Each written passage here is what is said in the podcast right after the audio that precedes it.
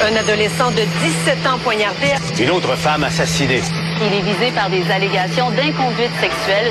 Les formations politiques s'arrachent le vote des familles. Comment faire fructifier votre argent sans risque?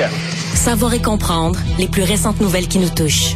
Tout savoir en 24 minutes. Avec Alexandre Morin-Villouellette et Mario Dumont. En manchette dans cet épisode, un nouveau sondage léger révèle un manque de confiance des Canadiens envers le rapporteur spécial David Johnston. Le gouvernement Legault introduit une loi anti-obsolescence programmée pour les produits au Québec. La ministre de la Mobilité, Geneviève Guilbeault, promet de faire mieux avec Montréal cet été, alors que de nombreux travaux sont prévus et le président américain Joe Biden chute encore. Les médias s'affolent. Tout savoir en 24 minutes. Tout savoir en 24 minutes. Bienvenue à Tout savoir en 24 minutes. Bonjour Mario. Bonjour. Alors, sondage léger qui est tombé un peu plus tard là, cet après-midi dans le National Post, journal anglophone canadien, qui révèle toutes sortes de choses. Tout d'abord, ben, les intentions de vote, Mario, où on voit un rattrapage assez important, merci des conservateurs. Là. Les libéraux sont toujours en tête des intentions de vote, 33% du vote, mais 31% pour les conservateurs là, qui viennent les chauffer Ouais. plus que jamais. Mais c'est quand même bon pour les libéraux si on considère l'ampleur ouais, de- puis l'ampleur de la déroute dans le dossier de l'ingérence. Tu dis malgré tout, euh, les gens sont hautement insatisfaits, mais ils voteraient libéral pareil. Voteraient libéral plutôt que de pareil. voter Pierre Poilievre. Oui, avec un 2% l'NPD qui se hisse à 19% des intentions de vote, donc quand même loin derrière là, des conservateurs. Le Bloc québécois à 8% 34% au Québec d'ailleurs, ça vaut la peine de le mentionner. Et ensuite, là, c'est le Parti vert à 6% et le Parti populaire du Canada de Maxime Bernier à 2% Donc c'est ce à quoi ressemblent les intentions de vote, mais c'est pas tout sauvé là, pour les libéraux dans ce sondage-là. Mario, on, on sondait quand même aussi les Canadiens par rapport ben, à la gestion justement du dossier de l'ingérence étrangère. C'est vraiment là que le bas blesse. À 47% le près de la moitié des répondants du sondage pensent que le gouvernement a mal géré le dossier de l'ingérence étrangère. À 69% des gens qui sont préoccupés par ces dossiers d'ingérence étrangère envers la Chine. Et on a surtout 73 là, On est vraiment dans la grande majorité des répondants qui trouvent que David Johnson n'est pas vraiment impartial, qui doutent de son impartialité dans le dossier. Et par la suite, 50 là, On est vraiment à la moitié des gens pensent pas que le rapport de David Johnston lui-même, ce qu'il va produire comme texte ou ce qu'il doit produire, va changer quoi que ce soit aux prochaines Ouais. élections canadiennes. Mais quand tu dis 50% euh, c'est pas 50-50, là, c'est 50 parce qu'il y a un 25 de ne sait pas, avec ces gens 25 qui croient au rapport ou à peu près, puis 50% qui y croient pas, avec une nette majorité euh, qui euh, qui n'y croit pas. Non, Oui. c'est un sondage désastreux pour Justin Trudeau du point de vue de la gestion du dossier de l'ingérence. Absolument. Où le message des conservateurs sur David Johnston, là, qui, qui est pas impartial, est passé à 100 000 à l'heure. Ouais, l'ami de ski de chalet Ah oui, qui a été répété par Pierre Poilievre. Absolument, le message a passé, mais le drame pour les conservateurs, tu dis, OK, on a gagné la bataille là-dessus, les gens sont inquiets, mais s'ils allaient voter demain matin, ils voteraient libéral, puis ils rééliraient un gouvernement libéral minoritaire. Comme présentement, on a un gouvernement libéral minoritaire, mais les gens revoteraient pour un gouvernement libéral minoritaire.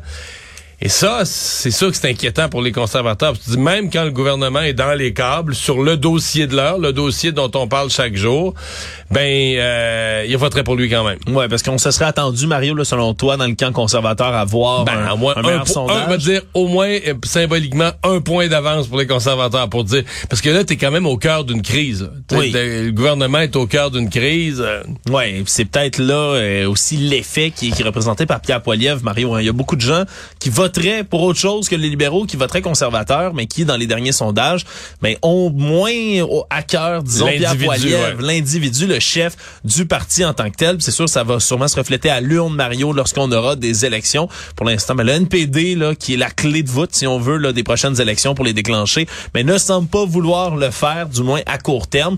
Donc, euh, on a encore le temps du côté des conservateurs. C'est peut-être ça la bonne nouvelle, Mario, de remonter la pente. Mais un sondage, là, effectivement, qui démontre que le rapport et le rapporteur spécial lui-même, David Johnson, sont loin de convaincre l'ensemble des Canadiens.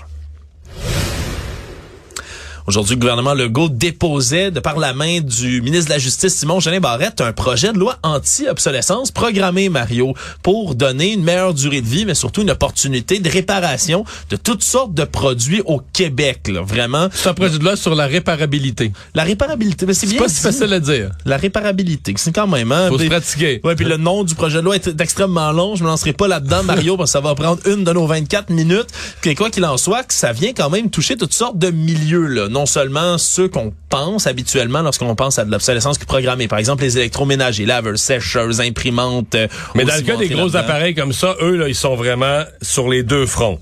Oui. L'obsolescence programmée et la réparabilité. Et même, euh, j'aime l'article du projet de loi qui dit euh, ces appareils-là doivent être réparables sur plusieurs fronts. là. Les pièces doivent être disponibles. Oui, on doit expliquer comment les On changer. doit expliquer, on doit avoir gratuitement un manuel sur comment réparer, changer les pièces, faire les réparations d'usage et On doit pouvoir le faire. avec des outils réguliers, là, des outils, je souviens pas du Un mot. tournevis étoile, par Ouais, exemple. ouais, ouais, là. des, des- des outils communs. Je pense que c'est le mot employé dans le projet de loi. Ouais. Et ça, j'adore ça, là, de dire, regarde, faut que tu nous fasses quelque chose qui est réparable, réparable avec des outils euh, de tout le monde, puis que les pièces sont disponibles. Et ça, euh, ça, je trouve que c'est un, c'est un progrès. Oui, c'est un progrès parce qu'on le sait, l'obsolescence programmée, c'est le concept selon lequel on crée là, comme compagnie un produit avec déjà une date à laquelle c'est censé briser ou plus fonctionner ou plus faire le, travail que c'est censé faire. C'est pas pour rien que chez vous, des fois chez votre grand-mère, vous y allez puis il y a un frigidaire qui fonctionne depuis 50 ans puis il y a pas un problème, puis le nouveau que vous avez acheté depuis 10 ans, lui commence à avoir des pépins.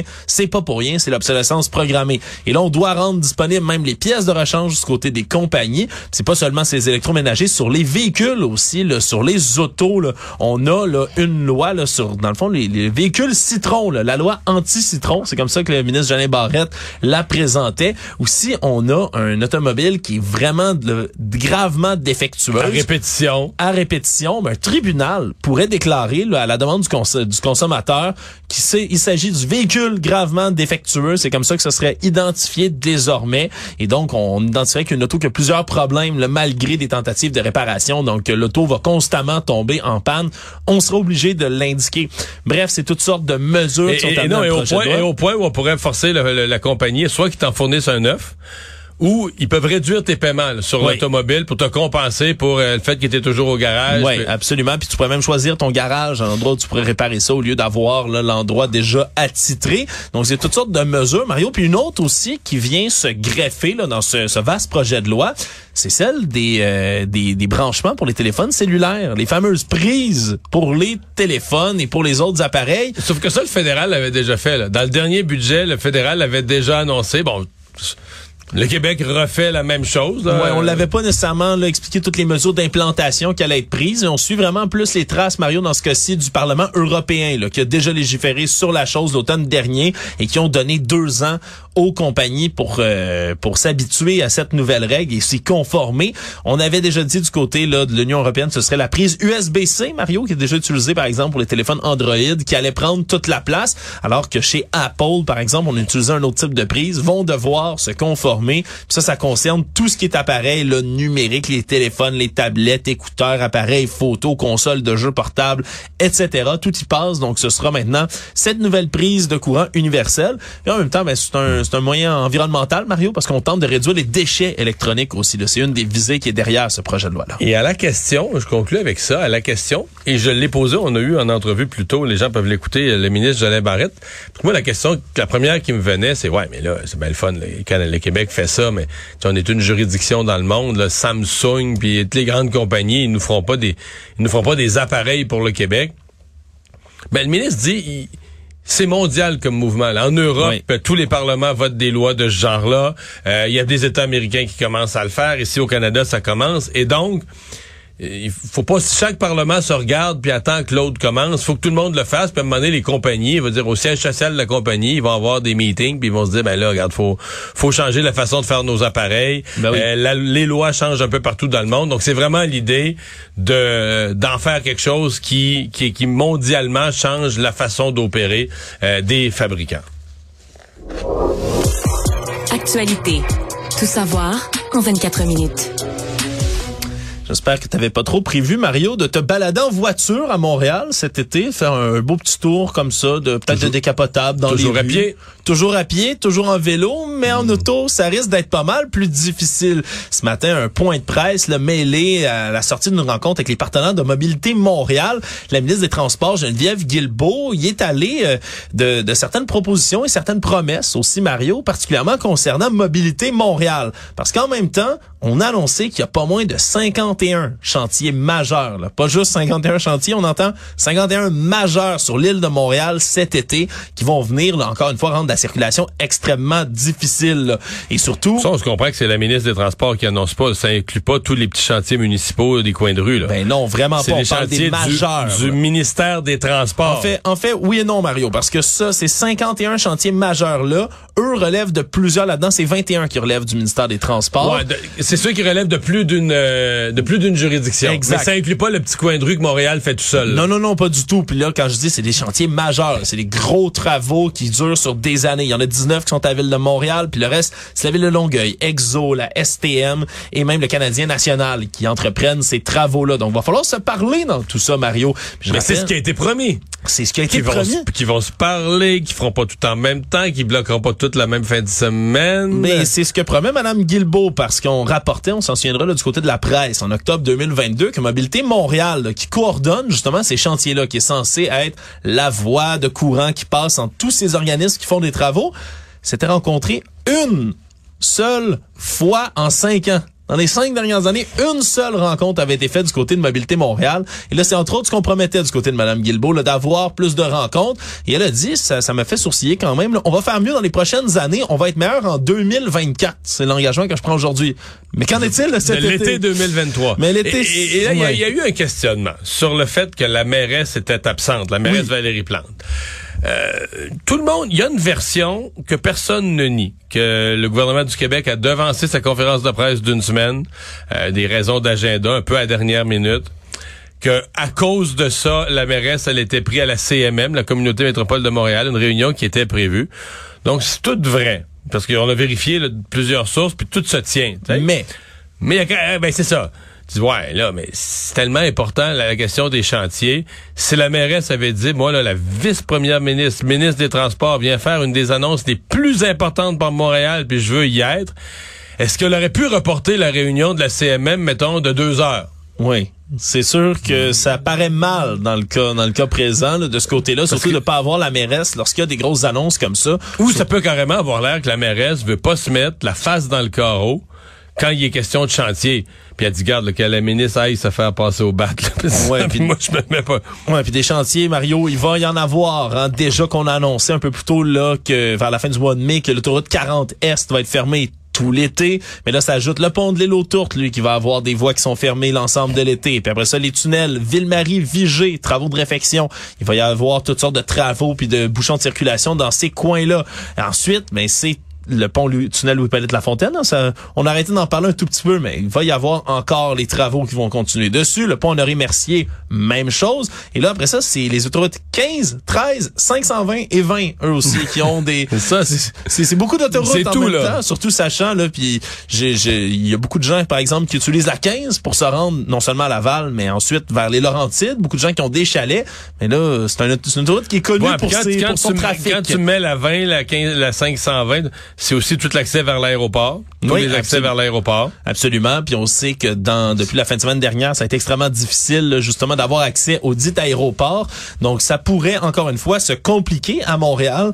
Disons que ça va être difficile. Autre annonce aussi qu'on a fait, Mario, c'est à partir de, de, de, de ce mois-ci, de la fin du mois de juin, qu'on va appliquer la mesure du délai maximal de 24 heures pour installer, désinstaller la fameuse signalisation des chantiers. On se souviendra, ça avait été annoncé un peu plus tôt, mais là semble-t-il que c'est la fin Donc- du mois de juin, donc on va commencer à l'appliquer. Plus de travaux, plus de cônes. Plus de travaux, plus de cônes. On a un délai maximal de 24 heures autour de tout ça, Mario. Donc, si vous aviez remarqué des cônes devant chez vous puis que c'était pas disparu encore après une journée, sachez que c'était pas encore J'ai hâte de voir ça. Record de chaleur, Mario, aujourd'hui battu dans toutes sortes de régions du Québec. En ce 1er juin, là, on a des records de 2011 qui sont fracassés un peu partout. Semble-t-il, le 1er juin 2011, ça avait été une journée très, très chaude sur l'ensemble du Québec. Puis là, quand je dis plusieurs régions, ben, c'est vraiment partout, là, que ce soit à Montréal, à Québec, la station météorologique de Donnacona aussi, dans le Saguenay-Lac-Saint-Jean, Val-d'Or, partout, on a fracassé là, des records de chaleur pour la journée. Et tout ça, Mario, mais oui, c'est bien, canicule, le beau temps revient, beaucoup de gens qui ont chaud. On essaie de s'approvisionner, ça va être la même période, un peu comme à l'habitude, où on voit là, les climatiseurs portatifs partir comme des petits pains chauds. Mais situation, Mario, un endroit qu'on regarde habituellement toujours, c'est les CHSLD, parce qu'il fait mmh. extrêmement chaud dans certaines de ces, dans certains de ces centres-là, entre autres. Et un peu plus tôt, aujourd'hui, notre collègue Sophie Durocher a fait une entrevue avec une réalisatrice québécoise, Madame Vient. Marie Vient, dont la sœur est, c'est une des situations que je trouve les plus tristes, des personnes relativement jeunes, mais qui ont déjà l'Alzheimer, qui vivent déjà avec l'Alzheimer en bas de 70 ans.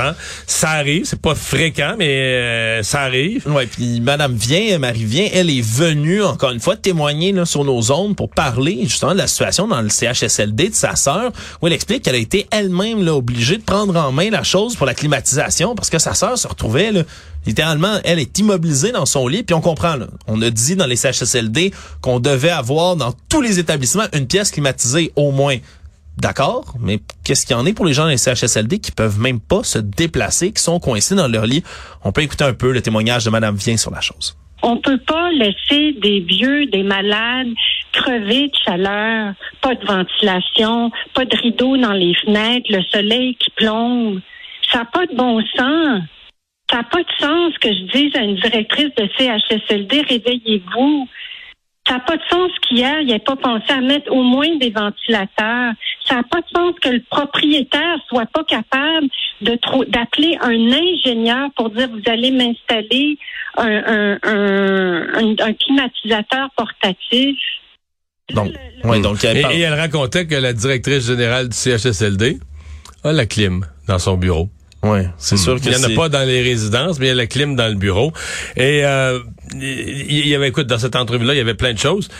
La question, on, recommande, même les médecins, là, du point de vue de la santé, on recommande, si vous n'avez pas d'autres moyens, si vous pouvez pas aller dans un centre commercial, vous pouvez pas aller où il y a l'air climatisé, comme dernier recours, euh, de l'eau fraîche, donc de prendre une douche, un bain. Et on a expliqué dans ce cas-ci à Madame Vien que ben non, c'est le lundi puis le vendredi son bain peut pas un, jeudi, un jeudi, même s'il fait 38 degrés dans la pièce, c'est pas la journée du bain. C'est complètement aberrant que ces situations-là continuent de se produire, Mario. Malheureusement, à chaque fois qu'on regarde des cas comme ça, mais, on, tu l'as dit, c'est pas conseillé pour la santé de personne d'être euh, d'être dehors lorsqu'il fait des chaleurs pareilles. Puis là, on a des gens qui sont les plus vulnérables. C'est eux qu'on tentait de protéger le plus, par exemple, pendant la pandémie de COVID-19. On a des gens extrêmement vulnérables, une santé précaire, qui là se retrouvent dans des chambres qui deviennent des fours. Là.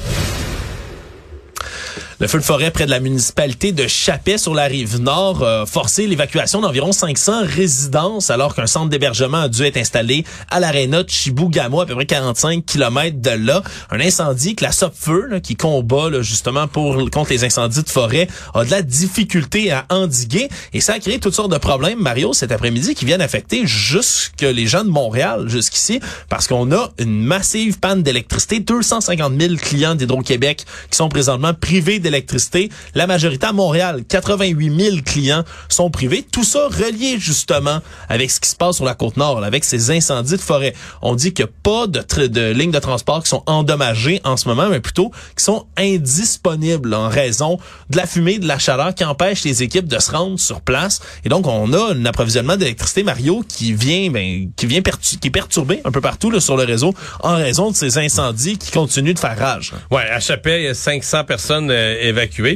On a parlé plutôt avec la, la mairesse de Chapet. C'est un peu particulier parce que c'est la plus jeune mairesse au Québec de l'histoire. Elle a été élue à l'âge de 21 ans. Elle a maintenant 23, un an et demi après les élections. Mais euh, qui bon, qui gère la situation, franchement, qui gère la situation avec euh, compétence, aplomb, est au courant de tout, euh, parfaitement maîtrise de la situation. Et bon, on espère. On dit qu'aujourd'hui, la bonne nouvelle à Chapet, c'est que le vent changeait de bord. Donc le vent pousse le feu euh, en l'éloignant de la de la municipalité des résidences, alors qu'hier c'était le c'était le contraire, euh, ce qui avait amené cette évacuation. Donc on espère peut-être s'il y a de la pluie demain, euh, que le vent reste du bon côté, ben on espère pouvoir réintégrer les gens chez eux parce que t'as pas t'as pas beaucoup de jeux à chapelle, t'as juste une une municipalité à proximité, c'est Chibougamau. Chibougamau, Oui. je sais sinon, là, t'es rendu à deux heures et quelque chose pour te rendre à Saint-Félicien. Non, ça se Et- rend loin sinon. Oui, oui, donc là, les gens sont temporairement dans un centre d'hébergement à Chibougamau. Oui, puis du côté de la météo, Mario, c'est surtout, oui, annonce de la pluie bientôt, mais on avait, on émettait un avertissement aussi. Risque d'y avoir aussi des orages. Puis ça, c'est Ouais. un autre problème dans le cas des incendies de forêt, c'est que ça peut en allumer d'autres. Ça peut en allumer des nouveaux. Économie.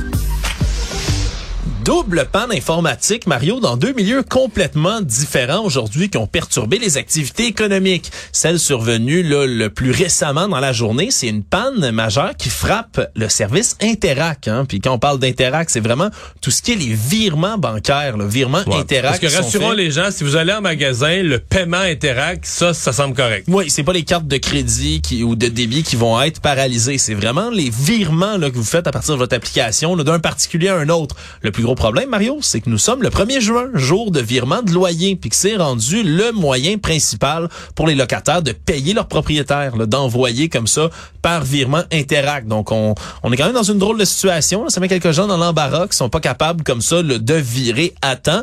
On dit du côté des différentes banques que les équipes travaillent à régler la situation, mais c'est une panne quand même qui vient euh, qui vient emmerder certaines personnes. Peut-être un peu moins quand même, Mario, que cette panne informatique qui a frappé beaucoup plus tôt ce matin, celle-ci, les systèmes d'Air Canada. Parce que le transporteur à la grandeur du pays est frappé par une panne qui vient toucher l'envoi de données des passagers aux pilotes d'avion. Parce qu'il y a des données sur le poids, le centrage et autres qui est capital pour que les appareils puissent décoller. Et semble-t-il qu'à la grandeur du pays, on a eu des problèmes depuis le début de la journée là-dessus. Ça a forcé plusieurs annulations de vols, des reports multiples également. Je me suis entretenu un tout petit peu plus tôt avec euh, Rosalie Lamoureux, qui est une jeune femme qui part en voyage, qui était censée partir euh, vers 18 heures un peu plus tard aujourd'hui, qui finalement se retrouve, Mario, avec toutes sortes de problèmes. On peut écouter son témoignage. Euh, donc, en fait, on décolle pour Paris. Le vol était supposé être pour euh, 18 heures. Euh, et euh, il y a un problème parce que avec Air Canada, il y a comme des bugs. On sait pas trop ce qui se passe. Euh, mais on nous a reporté le vol et maintenant, il est comme pour... euh, au début, il nous avait dit pour 18h40. Et là, après, on a reçu une notification plus tard. Là, c'est rendu 10, euh, 19h30, je pense, qu'il avait mis. Et là, après, on a reçu une autre notification, donc c'est comme la troisième dans un délai de une heure. Euh, et là, ça a mis que le vol était rendu à 21h15. Donc, euh, c'est comme quatre notifications, quatre changements. Puis ça amène beaucoup de stress qu'il y a d'autres vols aussi qu'on voit qui sont annulés. Donc, Je dirais que ça ça regarde pas bien là, quand c'est reporté, quand c'est reporté une fois, deux fois, trois fois. Euh, oh. Ouais, ça commence à augurer mal. Puis elle, évidemment, le craignait parce qu'elle dit on, avait un vol de nuit. Pour nous, ça nous arrangeait bien parce que ça nous permettait d'arriver justement à Paris euh, comme ça en plein jour, de moins manquer justement de journées de voyagement puis d'en passer plus en vacances. Problème, c'est que là, ben ça risque d'affecter euh, leurs vacances. Puis il y a toutes sortes de cas Mario qui Mais parce commencent. le gros problème euh, ce matin, c'est tous ceux, par exemple, qui avaient des connexions, euh, transiter, Montréal, Toronto, Toronto pour aller ailleurs. Un paquet de gens, quand tu te mets quand ça se met à débouler, paquet de gens qui ont raté leurs avions, raté leur, euh, leur vol, leur connexion. Ouais, qui doivent se retrouver un nouveau vol en arrivant sur place lorsqu'ils vont avoir raté justement le, le transfert d'avion. Non, vraiment là, ça vient, ça vient encore une fois là, illustrer là, les problèmes dans l'aviation. Il faudra voir aussi euh, comment Air Canada vont gérer tout ça, puis comment ils vont accommoder les voyageurs là, qui se retrouvent dans ces situations-là. Donc c'est une discussion qui est revenue beaucoup là, dans les derniers mois ici au pays. Le monde. Des images Mario qui ont fait déjà le tour du monde, même si ça s'est produit il y a seulement quelques heures de temps. Président américain Joe Biden qui a fait une chute là, de, de toute évidence sans Une gravité. Ben, Mais, je- euh, une bonne chute. Il a raté une marche. Ouais, puis- il est tombé en pleine face. Oui, puis on invite nos auditeurs à aller vérifier sur le site TV Nouvelles là, les images sur le site du journal. Il était une cérémonie militaire dans le Colorado, remettait des diplômes à des élèves de l'Académie de l'armée de l'air sur place. Et là, ben, il a trébuché sur ce qui semble être un sac de sable à terre qui, qui comme sur plusieurs scènes, là, qui sert à donner un espèce de ballast, un poids, si on veut. Et là, ben, il est tombé. Problème, Mario, c'est que Joe Biden, à 80 ans, est un président, évidemment, extrêmement vieux pour la plupart de la moyenne présidentielle, mais surtout dont le public américain doute des capacités à se relancer dans une campagne électorale. Il Et doit, ben, il doit refaire un autre six ans. Là. Euh, finir son mandat, la campagne, un deux ans, puis après ça, tu fais réélire pour refaire un autre quatre ans. Oui, exactement. Et déjà, la il y a déjà eu quelques chutes du côté de Joe Biden Biden était tombé une ou deux fois dans les escaliers de l'avion présidentiel Air Force Moi, One. je t'avoue, l'escalier, il, il est tombé deux, je pense même c'est trois fois, mais toujours en montant. Ce qui fait que quand tu tombes en montant dans un escalier, c'est pas si pire. Tu sais, tes mains arrivent sur les marches qui sont dans ta face, plus Oui. hautes, puis tu tombes, mais tu tombes pas tant que ça. Mais moi, à chaque fois que je le vois descendre, je suis pas capable de regarder. Je me dis, s'il va rater une marche en descendant, mais là... Il y a un président qui déboule les escaliers, Non, mais qui se pète la euh, tête. La hauteur, hey, tu veux la hauteur d'escalier quand il descend Ouais. d'Air Force One? Ouais, c'est une bonne. Ben, je veux dire, si tu rates la troisième marche, t'oublies ça, là. T'arrives euh, tout cassé en morceaux, euh, c'est pas pire en bas. Euh, Ouais, puis- Ouais, puis à cet âge-là, ça peut devenir fragile rapidement. là, Non, mais je veux os. dire, moi, mon point, c'est que c'est pas qu'il peut pas être président, mais c'est qu'il il devrait arrêter cet orgueil-là. là. Il devrait avoir un garde du corps devant euh, qui se place, qui va l'empêcher de tomber, sur lequel il va pouvoir se retenir. Quand il descend de l'avion, à chaque fois, ça me stresse. Puis je me dis toujours, ben, aidez-le, mettez un ascenseur, euh, mettez quelqu'un qui va l'aider. En tout cas, on peut enfin- parier que plusieurs républicains vont faire jouer ces images-là en boucle, Mario, de même que certains réseaux Mais là, il s'est, conservateurs. quand même, aujourd'hui, il s'est relevé euh, prestement. Moi, reçu Sans prestement. problème. Puis la Maison-Blanche a envoyé un communiqué disant qu'il était en pleine forme, que c'était absolument sans gravité, cette chute-là. Résumer l'actualité en 24 minutes, c'est mission accomplie.